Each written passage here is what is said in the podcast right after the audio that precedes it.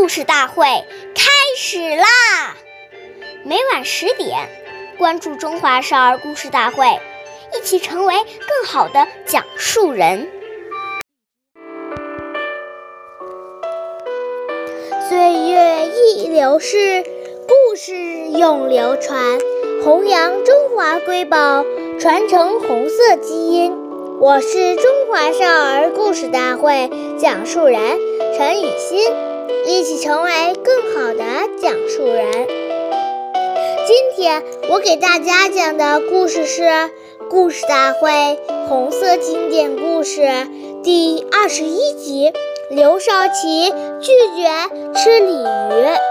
今天我们讲一个开国领袖刘少奇爷爷的故事。刘少奇爷爷常常是在夜里写作、读书和学习，往往一写就写到凌晨三四点，甚至是通宵达旦。连续废寝忘食的工作，使刘少奇爷爷的胃病口气加训，生活又和普通工作人员一样。粗饭素食，身边的工作人员对刘爷爷非常敬，勤科到河里捉了两条鲤鱼补补身子。